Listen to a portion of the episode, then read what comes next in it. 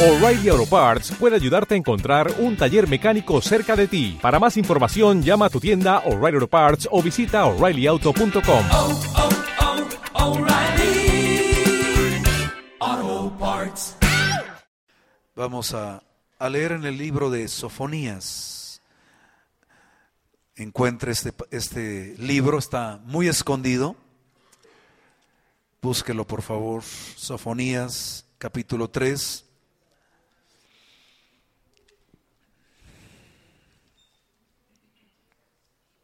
Sofonías, capítulo 3, versículo 15 al 20, por favor. Vamos a leer este el libro, vamos a tomar esta porción bíblica.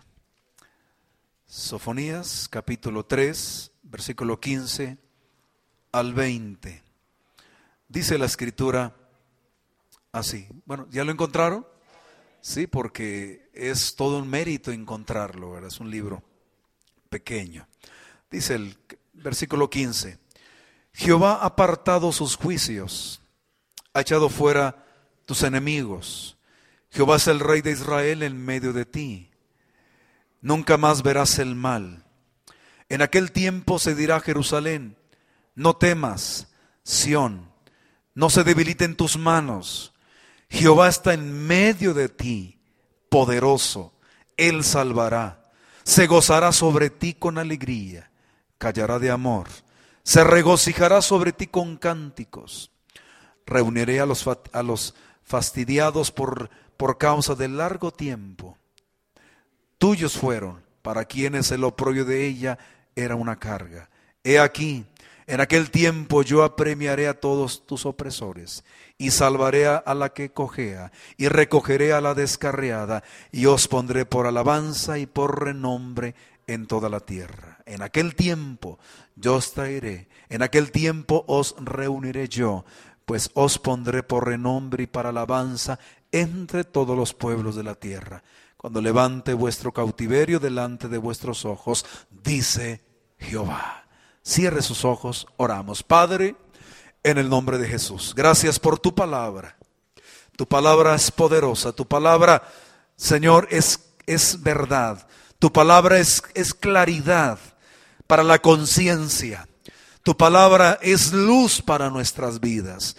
Y en esa palabra descansamos. Por eso la compartimos a tu pueblo, a nuestros amigos, en el nombre de Jesús. Muchas gracias.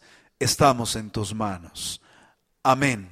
Amén. Siéntense, por favor, hermanos. Quiero hablarle del siguiente tema esta tarde. Acciones divinas que influyen. Acciones divinas que influyen. Este libro, Sofonías, ya mencionábamos que es muy breve, lleva el nombre de su autor. Y me llama la atención el significado de Sofonías. Significa Jehová esconde.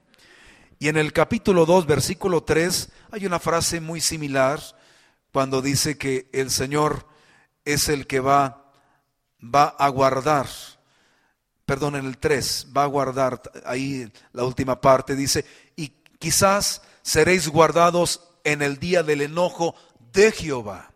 Así que es el profeta que lleva ese mensaje y al presentarse, soy Sofonías, Jehová es el que guarda. Imagínense. Ahora, ¿qué tiene de trascendente el significado y la acción del profeta? Bueno, el significado es que hay un contexto de juicio para la nación. Y no solamente como algo que, que se va a vivir, no, es algo que ya se ha vivido. Algo que ha estado allí por lo menos las últimas décadas. Y hay un testimonio fresco en el, en el norte del país, en el, norte de Jerusalén. Ya no está Samaria, ya no existe aquellas eh, dinastías que fueron tan efímeras en aquel tiempo, ya no están allí. Ahora le toca a Jerusalén. Ahora le toca vivir esos tiempos difíciles. Y cuando está lo más intenso del juicio, lo más intenso de, de toda la devastación, se levanta este siervo de Dios para eh, traer eh, una visión preciosa, una visión profética para una generación inmediata y para llegar más allá también, porque el efecto de la palabra no es solamente para nosotros, queremos que sea para la familia, queremos que sea para nuestros hijos también. Y eso, eso es una verdad que tenemos que siempre tener muy presente. Pero vienen las acciones que están allí todavía, porque claro, como que no es tan efectiva la palabra en, un, en un momento inmediato en sí, porque por lo que vamos a mencionar. El Señor, recuerde, habla, casi siempre habla en tiempo presente, porque para Dios no hay días, no hay noches, no hay años, y ese es su lenguaje, pero de acuerdo a la fecha, porque estamos ubicados en el 640 antes de Cristo, entonces todavía hubo ciertas situaciones ahí. Era inminente la invasión. Viene Babilonia con aquellas acciones bélicas. Por ahí quedó atrás eh, Asiria también y otros. Los enemigos están muy cerca, pero sobre esas acciones de estos enemigos de Judá están las acciones divinas. Fíjese, las acciones de Dios que son las que van a contraponerse a todo lo que el hombre tiene en contra del pueblo de Dios. Y eso es lo que alienta, hermanos. Los enemigos quieren destruir la obra de Dios. Los enemigos quieren borrarla del mapa, la obra de Dios, pero está la acción divina y que por eso Israel está en pie y por eso la iglesia sigue en pie y por eso los ministerios siguen en pie también, porque Dios es grande. Y Dios sostiene su obra. Así que no importa quiénes nos rodean, no importa las amenazas que puedan venir a una vida.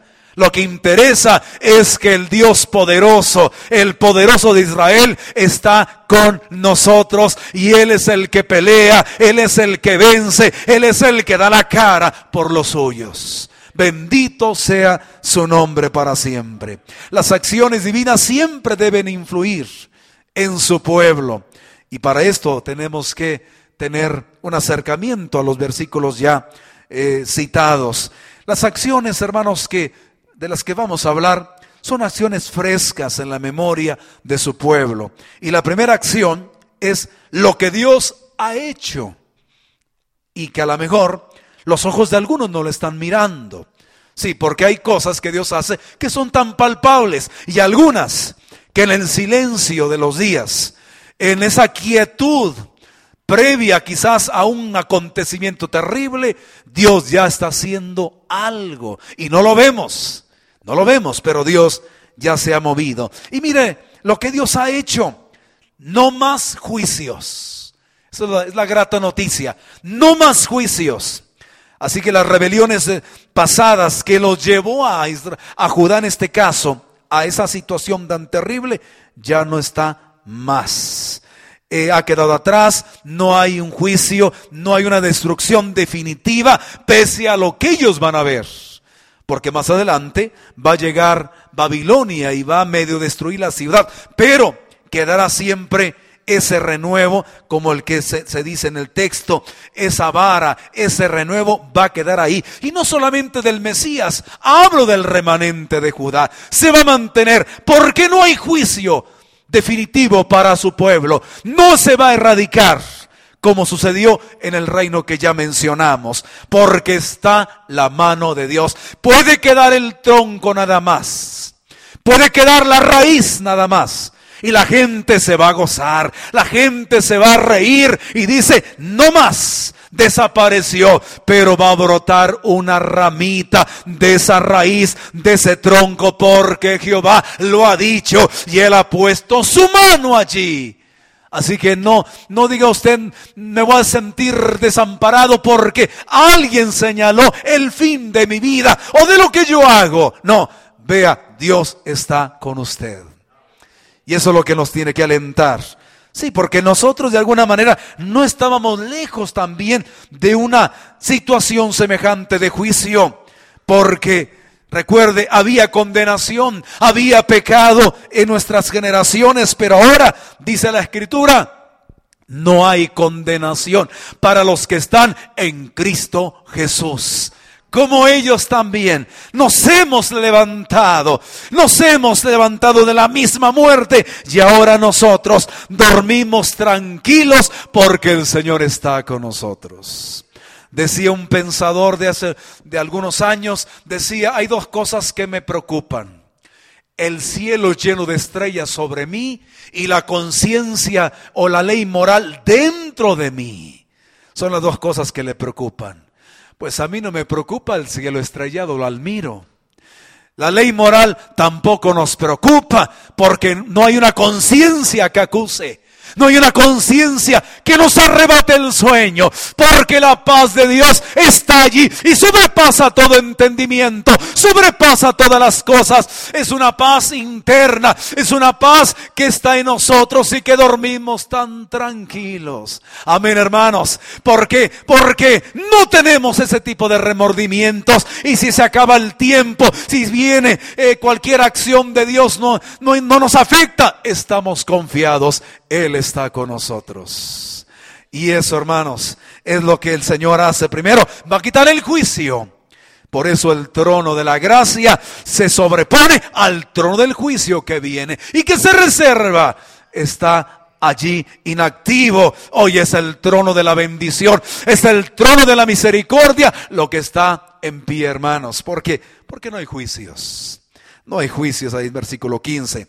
Y no hay, no hay enemigos también. Yo voy a quitar a tus enemigos. Mire, enemigos reales. Y a pesar de que a la distancia estaba el brillo de los escudos de los soldados ya prestos para invadir a Judá, aún con todo esto, dice el Señor, yo ya quité los enemigos. Los he quitado. Los voy a hacer un lado también. Y hermanos, el Señor es el que pelea sin que el hombre mueva una espada. El Señor está allí en aquel momento. Puede haber peligros que rodeen nuestra vida. Y como alguien dijo, la, esfera, de operaciones del diablo puede estar en su fuerza ahí frente a la ciudadela del alma. No tenemos temor, Él está con nosotros. Amén. Él está con nosotros. Hermano, pero ¿cómo dice que estamos bien? Si yo veo al enemigo a la distancia, si veo el problema a la distancia, Él dice, yo ya te lo quité, no te va a hacer nada, puede avanzar, pero no te va a tocar, van a caer a tu diestra mil o diez mil a tu diestra más y, pero no llegarán a ti, porque el Señor está contigo. Eso es lo que tenemos que entender. Y el enemigo va a quedar allí en un plan frustrado, va a quedar ese intento ahí completamente fallido, porque el Señor es el que defiende, es el que despeja el camino. Dígale a su problema, dígale a sus enemigos, te vas a quedar a la distancia, solamente te vas a deleitar con la mirada a la distancia, pero yo sigo de pie, yo sigo avanzando porque Él está conmigo. Amén, hermanos. Él está conmigo. Y si alguien ha hecho declaraciones sobre tus hijos, dir, mis hijos están en pie y van a seguir en pie, porque el poderoso que sostiene es el que camina con ellos, es el que los protege también. Pero créalo. Créalo. Véalo de esa manera. El Señor es el que nos acompaña. Su presencia, hermanos, repele toda fuerza espiritual, la quita y la aleja de nosotros y nos da esa confianza el Señor en nuestras vidas. Pero mire, no más desamparo, porque dice el Señor, yo estoy en medio de ustedes.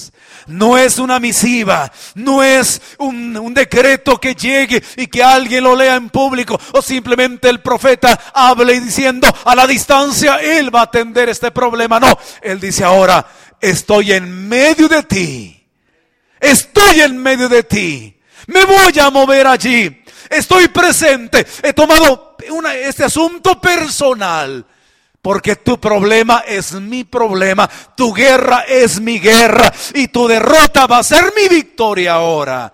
Sí, porque se invierten las cosas, porque si Él está en medio de nosotros y el enemigo es fuerte, poderoso, como sea, pero Él está en medio de la batalla, no envía a sus ángeles, Él mismo va a estar en medio. Y eso es lo interesante, que el Señor se mueva Así que el alejamiento es solo el recuerdo, nada más en la mente de algunos. Y sobre todo, Él no solamente es el guerrero, es el rey el que está en medio. Así que hay que hacer un lado ese pensamiento. El Señor está con su pueblo. Dijo alguien por ahí, si Cristo reina personalmente en medio de ti, ¿a qué le temes? Si el Rey poderoso, el que venció el dolor, el que venció el sufrimiento, el que venció la misma muerte, el que venció la tumba, es el que está contigo, es el que derrotó al diablo. Imagínate a dónde vas a llegar, cómo vas a avanzar. Él está contigo. No hay enemigo pequeño, grande realmente que se, que se oponga en tu vida, porque el Rey de Reyes, el que tiene todo en sus manos, la vida misma, la muerte misma, es el que está contigo. ¿A qué le tienes miedo entonces?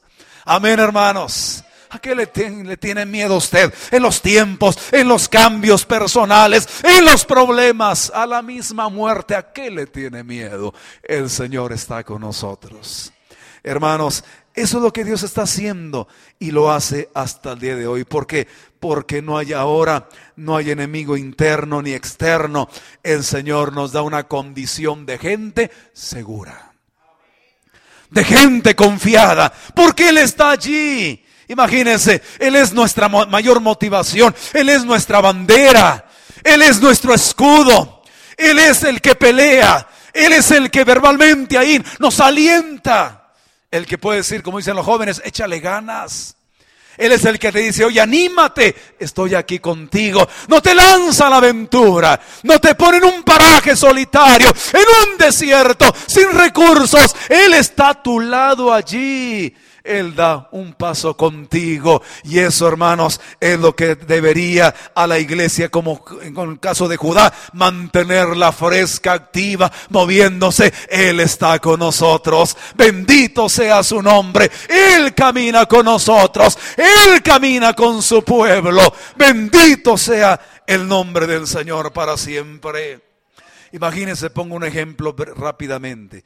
Acaba de visitarme una, una prima, una prima hermana mía, anda por acá, no es cristiana ella, oren mucho por ella, que Dios la guarde en el camino. Y yo digo, qué bárbaro, ¿qué andan haciendo? Y van todavía a seguirle. Y, y vino a mi mente el lenguaje de unos hermanos. No vamos a la convención en, en Guadalajara porque le tenemos miedo a las carreteras. Y yo cuando veo a mi prima y a su esposo, como le digo, no son cristianos ellos, y, y digo, ¿cómo es posible que ellos, en qué confían realmente? Creen en Dios a su manera, creen en Dios, pero andan para todos lados. Y si ve su carro, debe de ir casi rozando. Porque así vinieron hace dos años. Y ahí sí tuve tiempo de orar por ellos. Ahorita nomás Dios les bendiga porque ya iban rápidos, vienen a saludarme y ya se van. Hasta el norte se van. Van a viajar más de 800 kilómetros de regreso. Y yo digo, ¿cómo es posible que un hijo de Dios diga, no porque a lo mejor pasa algo? Amén, hermanos. Claro, no todos los hermanos son así. No todos. A lo mejor usted no es así. Pero si es así, Vea esto.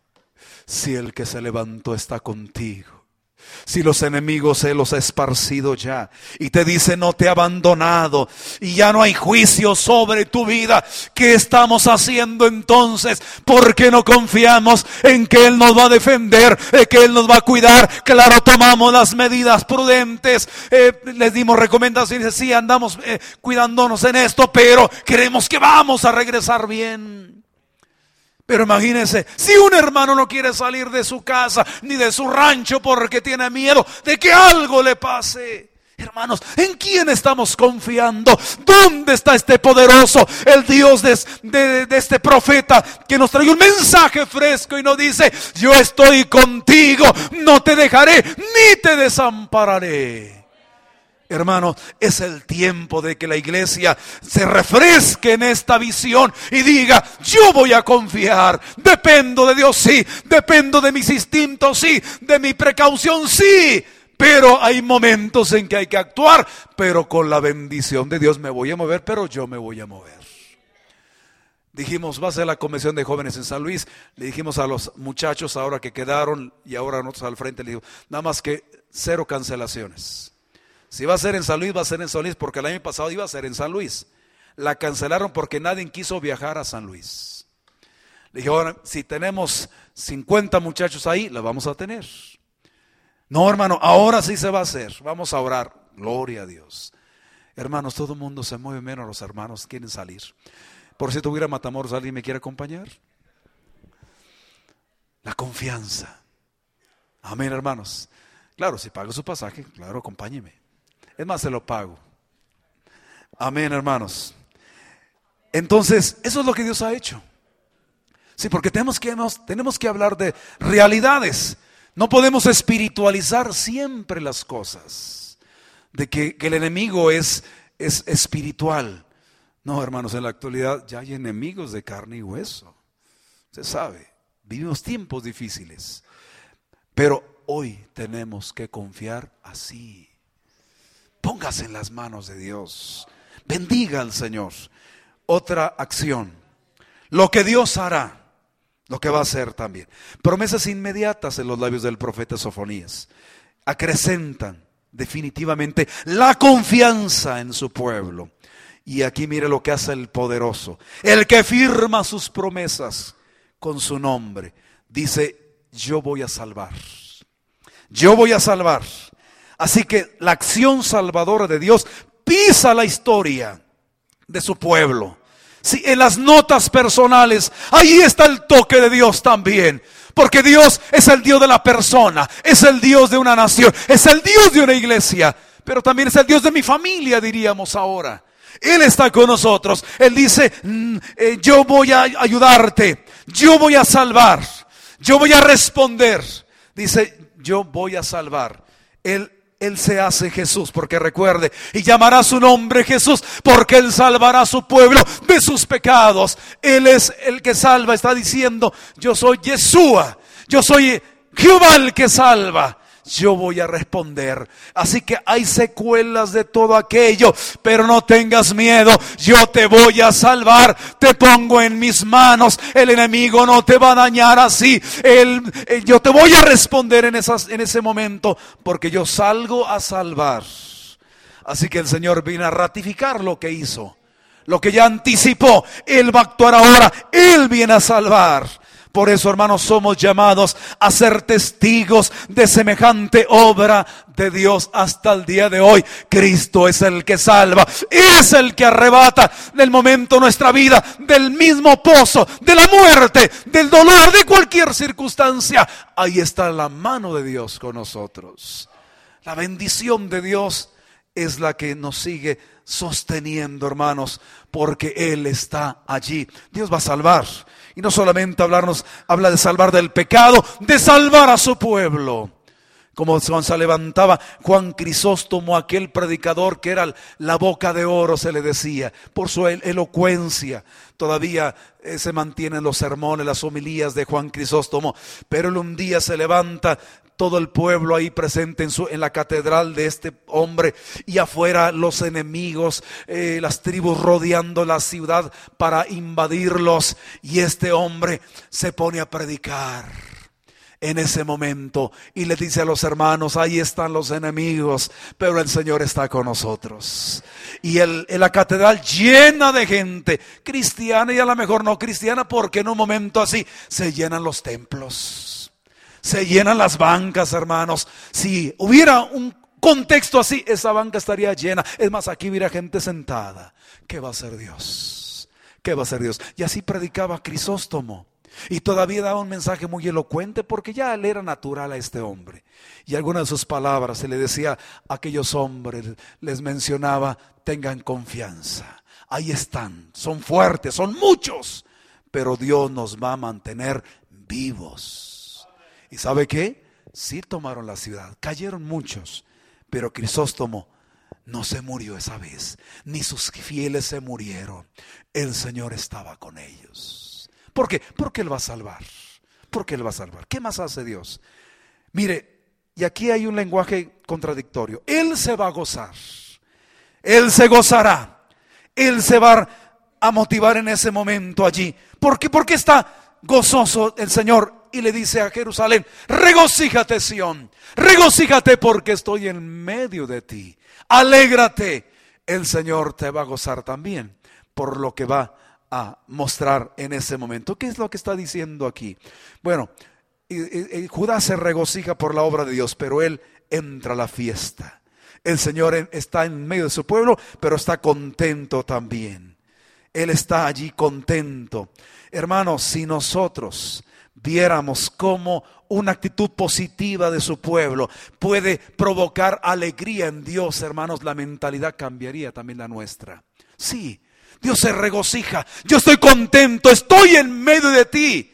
Pero alégrate también. No solamente yo me voy a alegrar de ayudarte, de responderte. Tú regocíjate, empiézate a mover. Jerusalén, muévete. Yo estoy allí. No pueden quedarse pasivos ellos. No pueden quedarse mudos. Jehová el Salvador está en medio de ellos. Tienen que mover el pandero, tiene que eh, oírse la música, el sonido de las cuerdas, el movimiento en el templo. Tiene que moverse porque porque Dios está allí y se goza. Sí, porque Dios ve las, los problemas, los ve de otra manera, como no nos vemos nosotros. Pero Él nos invita a regocijarnos en ese momento y responder. Y más, hermanos, porque dice el Señor claramente que Él va a callar de amor, se va a regocijar también. Y dice claramente ahí, yo voy a callar de amor. se regocijará sobre ti con cánticos. Y aquí hay algo que es una afirmación, como la llamó un pensador, una afirmación, o la más atrevida de las afirmaciones. Claro, hablando en el, hebreo original, se afirma que Dios descansará en un callado éxtasis de amor entre su pueblo. Así. Dios va, va, a tener una intensa pasión ahí en ese momento con su pueblo. Es fuerte el lenguaje, es muy fuerte. Pero lo que va a hacer Dios cuando va a liberar a su pueblo, Él va a descansar en su amor todo lo que está haciendo, ahí va a ser esa almohada donde Él se recarga al liberar a su pueblo, al proteger a su pueblo, al extender su mano. Él está bien contento. Hermanos, usted y yo podemos preguntarnos si Jehová reposa en una liberación como esta, en una respuesta que espera de nosotros como esta, ¿qué vamos a hacer nosotros? Amén. Él va a regocijarse. Él reposa en todo lo que está haciendo. Cuando un alma se convierte, hay gozo en el cielo. Hay un éxtasis en el cielo. Y yo me pregunto, hermano, si usted se gana un alma, usted alegra el cielo. Si no se gana un alma, ¿qué pasa? Pues no hay nada. Iglesia, ¿por qué nosotros no alegramos el cielo? ¿Por qué no provocamos un mover intenso en el cielo? ¿Por qué no desatamos pasiones en el cielo con nuestra consagración, con nuestra fidelidad, con nuestra búsqueda de Dios y sobre todo que un alma se convierta al templo? Si tú no ganas un alma para Cristo todo este año, no vas a regocijar el cielo en esa parte. A lo mejor llevas una nota diferente. Iglesia, alegremos a Dios que Él descanse en este año con el fruto de su obra. Se regocije eh, ahí con cánticos. El Señor moviéndose en alabanza entre su pueblo cuando su pueblo no quiere cantar. Cuando su pueblo no quiere adorar. Cuando su pueblo no quiere levantar la voz en cuello. Pero Dios sí lo hace. Imagínense, hermanos, que, que, en algún momento los músicos nos dicen es que nadie encanta. Imagínense, Dios empieza a danzar. Así que músicos, alégrense. Aunque el hermano no levante las manos, Él ya levantó las manos. Si usted no danzó, Él ya está danzando en el cielo. Claro, figuradamente hablando. Y si usted no canta, Él está cantando en el cielo. Porque Dios se mueve allí. Porque viene el milagro, viene su poder, viene su gloria. Eso Dios se mueve. Y si Dios se mueve, vamos a cantar, vamos a tocar, vamos a predicar, vamos a danzar. Si Él lo hace, qué bueno. Y si no lo hacen los demás, Dios los bendiga. Pero Dios está con nosotros. Amén, hermanos. Cuando ves un cuadro así de veras, de veras dice, ¿para qué quiero más motivaciones? El Señor es mi mayor motivación. Él está con nosotros. Se está moviendo. Él está activo allí. Pero vuelvo a la, a la imagen que estamos presentando. Él va a reposar en todo lo que está haciendo o que usted permite que Él haga en su vida. Sí, cuando usted deja que Dios haga algo, Él viene y se recarga. Él lo disfruta. Él estará allí descansando en esa obra en nosotros. Dejemos, hermanos, alegremos el cielo esta, esta misma tarde. Esas son, son las acciones de Dios. Pero ahora quiero invertir un poco. Ahora una acción que también debe de influir. Lo que nosotros deberíamos hacer, concretamente en el pasaje. Ya hicimos aplicaciones, pero mire, alábele en todo momento. Canta, da voces de júbilo, oh Israel. Imagínense, aquel que era burla y refrán durante generaciones, hoy es coronado.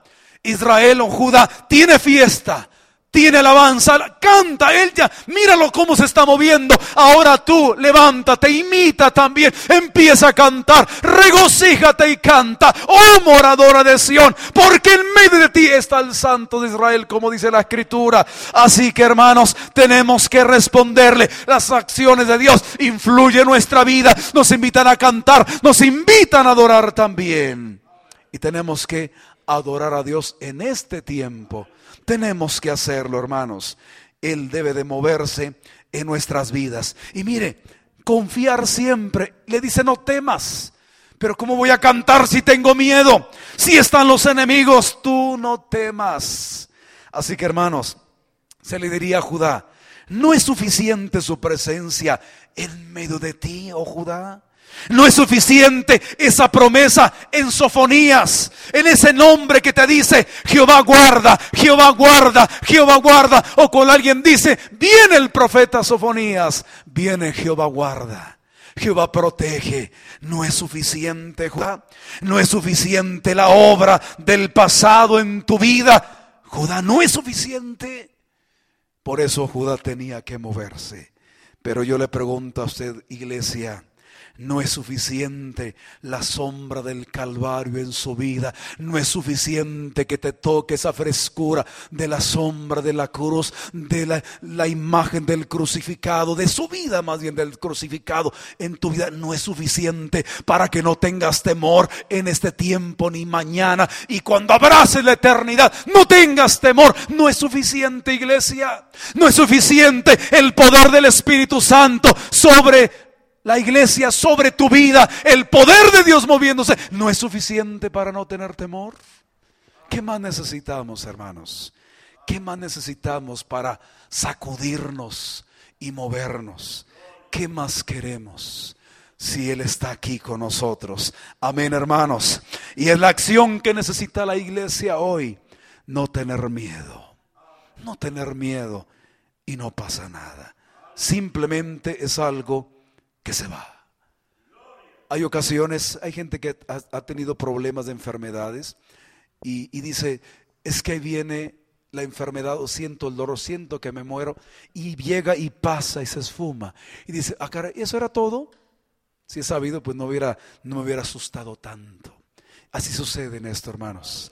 Lo que usted está pasando ahora se va a ir. ¿Para qué se preocupa tanto en esto? Deje que la mano del Señor toque su vida. El poder de Dios llene su vida en este tiempo. Porque el Señor dice, no temas. Imagina usted estar en una fiesta y estar comiéndonos las uñas. Usted estaría ahí en el banquete con la pareja, con el novio, con la novia. Ahí, o usted es el novio a lo mejor, o es la novia y se está comiendo las uñas. O es como un servidor que yo en mi boda no comí nada no tanto de los nervios por otra cosa, sino porque hay que, no le falte fulano, que, alcance el otro y que estar bien preocupado por ahí y, no probé el alimento. A lo mejor usted es como yo. Pero imagínese una boda en serio, así. Usted va a estar temblando.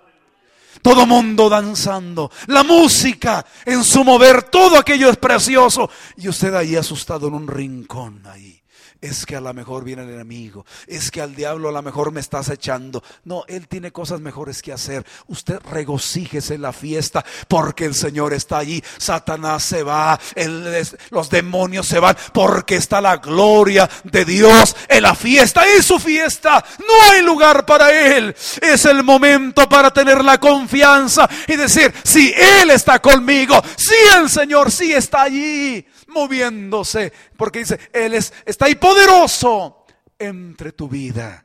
Él se está moviendo.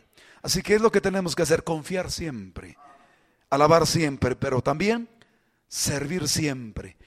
No se debiliten tus manos, Judá. No se debiliten. Con todo esto, hermanos, ¿cómo tener las manos vacías? Dijo el pastor Jen Smith, las manos débiles son una evidencia de corazones débiles. Y la debilidad, hermanos, es lo más dañino en la obra de Dios. Manos débiles, pies débiles. ¿Cómo voy hasta allá caminando? Ay, ¿cómo voy a cantar media hora más? Siempre debilidad. Es que ya me cansé. Pero si fuéramos a, no sé, a un estadio de, de fútbol, de béisbol, ahora con el béisbol que llega, eh, y no hay lugares, estoy seguro que usted, con la edad que tiene, se queda en pie dos, tres horas. No, pues ya pagué el boleto. Usted diga ahora, yo me quedo, ya gané el cielo, yo me quedo. ¿O no es así, hermanos? Pero para la obra de Dios nos cansamos. Estamos como, no es mi tipo lo que voy a mencionar, no es mi, pero me viene al momento, diríamos como Jaimito el cartero, hay que evitar la fatiga. Hay creyentes que son así. Sí, creyentes que son así. Aquí no. Que tus manos no sean débiles. Fortalece tus manos, como dice el autor de los Hebreos, que no haya rodillas endebles, rodillas firmes, manos firmes, que sirvan, que canten, que alaben, que trabajen por Dios. No te debilites, esa es la acción. Si aquello te ha influido, esto ahora tiene que hacer. Tú respóndele a Dios con manos fuertes, con manos intensas. ¿Por qué? Porque Dios está en medio de ti y se está moviendo. Dios se está moviendo allí entre nosotros. Por eso la debilidad, cómo ha dañado la obra de Dios. Por eso a veces, hermanos, simplemente a la distancia se ven las ruinas de la obra de Dios porque las manos son manos débiles. Pero ¿qué es lo que lo, puede, fortalecer? La actividad. La actividad. El movimiento. Eso le mantiene. La temperatura le ayuda también pero estamos en el fuego de Dios y podemos movernos. Hermano, ¿por qué nosotros no movernos así entonces? ¿Por qué no trabajar con Dios? Piensa, hermanos, que no podemos llegar con nuestras manos vacías. Dijo una jovencita cuando estaba a punto de morir y su madre pues estaba orando por ella y la vio que lloraba y le dijo, hijita, ¿no confías en Dios? Sí, mamá, yo confío en Dios. ¿No confías que, que, yo también te tengo en las manos de Él? Sí, yo sé. Hay una cosa que me preocupa y me hace llorar. Es que llevo las manos vacías. No he hecho nada por Dios. Eso es lo que me hace producir lágrimas. Hermanos, esa es la historia de mucha gente, de muchos cristianos, pero no más. Jehová está en medio de ti, poderoso regocíjate. Él callará de amor. Él se alegrará con cánticos sobre ti. Él se moverá. Así que empieza a mover tus manos, tus pies, tu vida en Dios, tu presencia aquí, tu presencia en una misión, tu presencia en una célula, tu presencia en la plaza, donde sea. Haz algo ahora para que no lloremos mañana para que ahí la víspera de nuestra partida del mundo no nos levantemos, estemos lamentando más bien de lo que no hicimos o por lo que dejamos de hacer, sino decir yo tengo la certeza que voy al cielo, pero ¿qué le llevo a Dios allá? ¿Qué le llevo a Dios? Pero hoy nuestra actitud debe de influir a Dios. Acciones divinas que influyen son las que dejamos en su pensamiento. Póngase de pie, por favor.